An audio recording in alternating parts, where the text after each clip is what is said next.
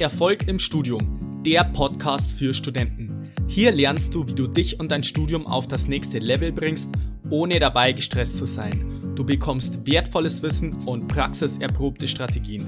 Mein Name ist Fabian und ich wünsche dir viel Spaß bei dieser Episode. Ich grüße dich zu dieser neuen Episode. Schön, dass du wieder mit dabei bist. Ich habe mir gedacht, dass es auch mal ganz interessant wäre, in diesem Podcast auch ein paar Professoren zu Wort kommen zu lassen. So kannst du auch mal die Sichtweise eines Dozenten einnehmen. Und durch diesen Perspektivwechsel kannst du dann auch besser verstehen, wie die Professoren so ticken und was sie letztendlich von dir als Studenten verlangen. Ich habe in den letzten Wochen ein paar Professoren meiner Uni interviewt und eines dieser Interviews kannst du dir heute anhören. Viel Spaß! Professor Rixen, danke, dass Sie sich die Zeit für dieses Interview nehmen. Herzlich willkommen im Podcast Erfolg im Studium. Gerne. Ich würde Sie jetzt vorab kurz bitten, sich mal kurz vorzustellen, beziehungsweise vielleicht können Sie kurz erzählen, wer Sie sind und welche Fächer Sie so unterrichten. Ja, also mein Name ist äh, Daniel Rixen, Professor für angewandte Mechanik, komme aus Belgien, spreche normalerweise auch Französisch, daher vielleicht meinen schönen Akzent. Äh, habe in Belgien studiert, dann ein bisschen in England, äh, dann auch zwei Jahre in die USA, dann zwölf Jahre in Delft in die Niederlanden und seit sechs Jahren bin ich hier für die angewandte Mechanik. Und meine Themen sind äh, Schwingungsanalyse, numerische Methoden, experimentelle Methode und äh, Robotik. Alles klar. Professor Rixen, jetzt stellen Sie sich mal vor, Sie sind jetzt Student bei Ihnen. Sie haben zum Beispiel das Fach technische Mechanik belegt und Sie sind wirklich ein sehr fleißiger Student. Sie haben jetzt aber noch fünf bis sechs andere Module neben der technischen Mechanik, aber Sie investieren auf jeden Fall acht Stunden pro Woche für die technische Mechanik. Wie würden Sie diese acht Stunden aufteilen, wenn Sie auf jeden Fall eine 1,0 in Ihrer Klausur erzielen würden?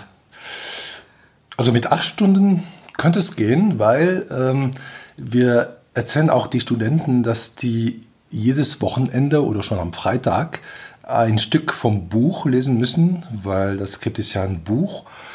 Und äh, das Beste ist, wenn man es sich liest, vielleicht dauert es mal eine Stunde oder zwei. Dann kommt man die Woche danach in die Vorlesung. Äh, dann hört man es nochmal und versteht dann, was man nicht verstanden hat im Buch. Und am besten ist am Ende von der Woche sich nochmal die Notizen anschauen, die ich dann auch hochlade. Äh, ich lade auch die Videoaufzeichnungen auf. Und wenn man das alles macht, glaube ich, dass man am Ende der Woche gut verstanden hat, was man hat. Und wenn man noch ein bisschen Zeit hätte, könnte man sich auch eine ganz kurze Zusammenfassung machen. Also auf zwei, maximal drei kleine Seiten mal ein Schema machen von was das Wesentliche war in die Woche. Und wenn man das gemacht hat und dann natürlich auch zur Zentralübung geht und vielleicht auch noch die Tutorübungen, dann wird es schön. Und dann hat man die acht Stunden schon gut voll gemacht. Okay, interessant. Und ähm, als weitere Frage vielleicht noch hinterher, jetzt stellen Sie sich mal vor, Sie sind wieder Student bei Ihnen und Sie haben jetzt während dem Semester jetzt nicht so diese optimale Vorbereitung mhm. jetzt gemacht, so wie Sie es jetzt momentan geschildert haben. Und Sie haben jetzt noch zwei Wochen bis zur Klausur Zeit. Hm. Wie würden Sie jetzt diese zwei Wochen nutzen, um Ihre Klausur auf jeden Fall zu bestehen? Ha, gute Frage. Ähm, also was man nicht machen sollte, ist sich nur alte Klausuren anzuschauen und hoffen, dass man dann durch die alte Klausur dann das Rezept hat, um die echte Klausur dann zu schaffen. Äh, weil die Klausuren haben ja einen Teil, wo man zeigen muss, dass man auch versteht, was man macht. Und das Schöne daran ist, dass wenn man auch versteht, wie es geht, kann man auch die Übungen besser machen, weil dann ist es nicht nur ein Rezept. Also wenn ich jetzt noch zwei Wochen hätte und nicht immer Zeit im Semester hatte, um die TM nachzuschauen, dann würde ich äh, vielleicht drei Tage nehmen, um das Buch zu lesen. Mhm. Äh, vielleicht nicht alles im Detail, aber die, die Grundlagen müsste man schon dann verstehen. Vielleicht auch mal in meine Notizen, also in, in meine Folien reinschauen, was da nochmal drin war. Wenn etwas sehr schwierig ist und nicht verstanden wurde, vielleicht auch noch die Aufnahmen sich anschauen dann ist die erste Woche vielleicht schon vorbei. Ähm, parallel müsste man auch schon ein paar Übungen machen. Und in die zweite Woche würde ich dann echt üben und manchmal zurück in die Theorie schauen, wenn die Übung nicht, äh, nicht klar ist. Und in zwei Wochen ist schon sportlich, aber könnte man, könnte man schaffen. Ja. Wäre machbar. Glaub schon. Okay. Ja. Sehr gut. Und dann hätte ich noch eine Frage. Also Sie haben jetzt vor ein paar Jahren studiert und da war das Studium auch noch ein bisschen anders. Ja. Wie würden Sie jetzt das einschätzen? Ist jetzt das Studium heutzutage eher schwieriger oder ist es leichter geworden?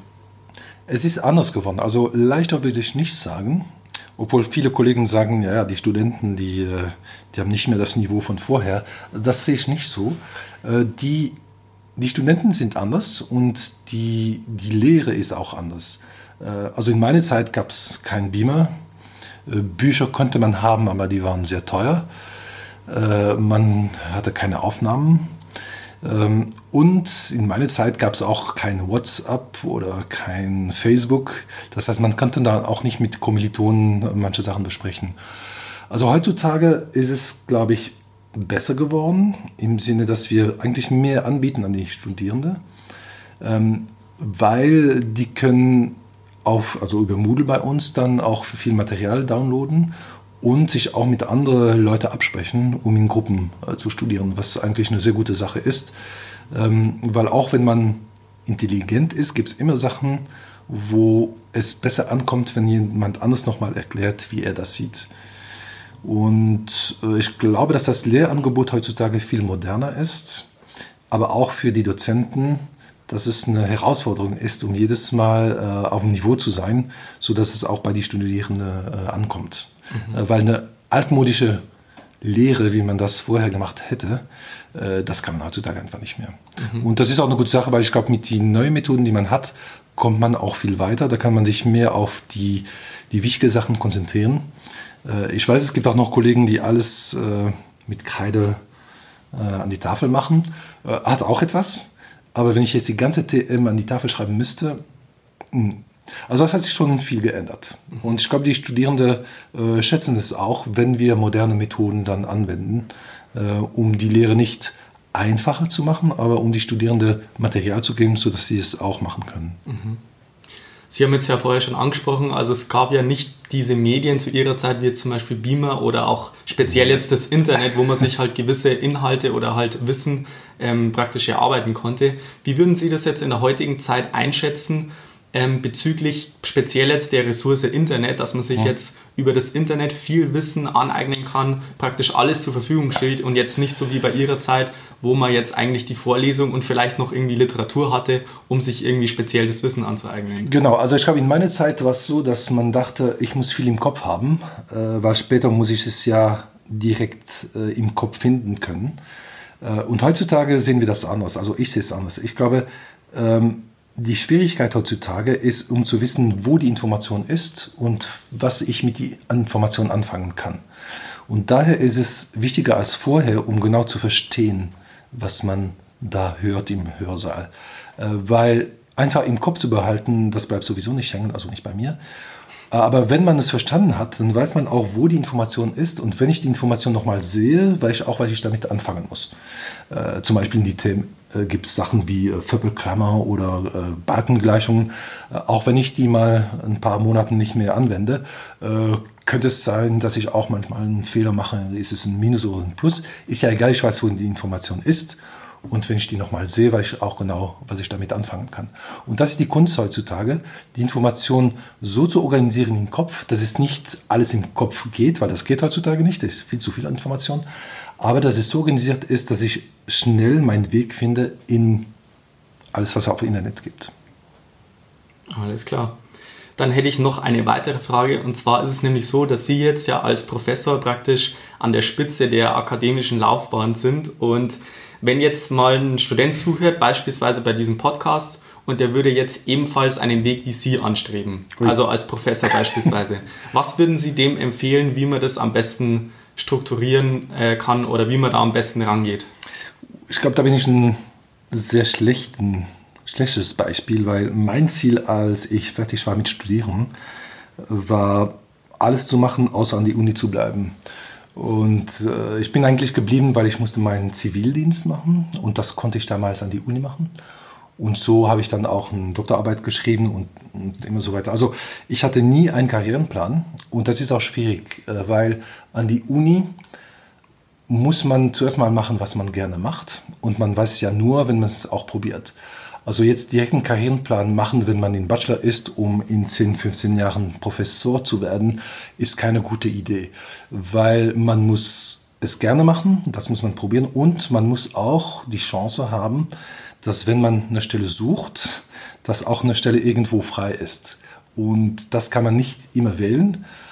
Äh, mein, äh, ich will fast sagen, mein Ziel war im, im Leben immer zu tun, wo die Chancen waren und zu tun, was ich gerne mache.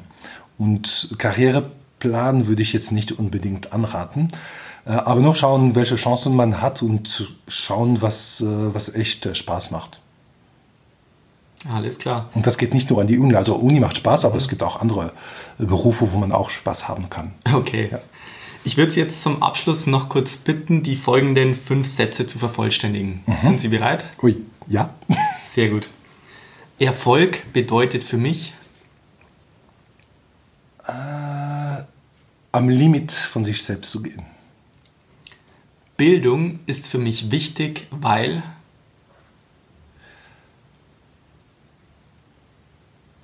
Hm, gute Frage, warum ist das wichtig? Also nicht nur, weil es auch wirtschaftlich etwas bringt, aber um sich selbst entwickeln zu können. Mein Lieblingsbuch ist. Oh, habe schon lange kein Buch mehr gelesen. Äh, mein Lieblingsbuch, äh, das war vielleicht Le Petit Prince de Saint-Exupéry. Okay, um was geht's da? Das ist eine Geschichte von einem kleinen Prinz, der auf andere Planeten. Äh, Ach, das ist der kleine Prinz. Okay. Der kleine Prinz, genau. Okay, alles ja. klar. Die beste Gewohnheit, die man haben kann? Äh, eine gute Balance zu haben zwischen Sport, Musik und Wissenschaft. Und zum Abschluss noch der beste Tipp, den ich jemals bekommen habe. Ui. Äh, nicht zu viel arbeiten. Alles klar, Professor Rixen. Vielen Dank für das Interview. Danke für Ihre Offenheit.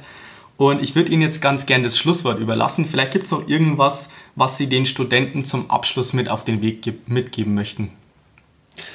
Ja, vielleicht ein, eine Sache, die mir wichtig ist und äh, die mich auch geholfen haben, als ich studiert habe, ist, um zu wissen, Studium ist wichtig, aber das ist nicht alles im Leben.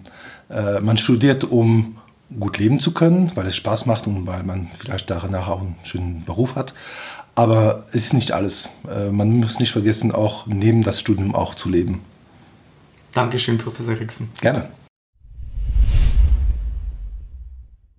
So, das war's jetzt wieder für dieses Interview. Falls du mal auf der Seite vom Lehrstuhl vorbeischauen möchtest, dann kannst du das gern machen.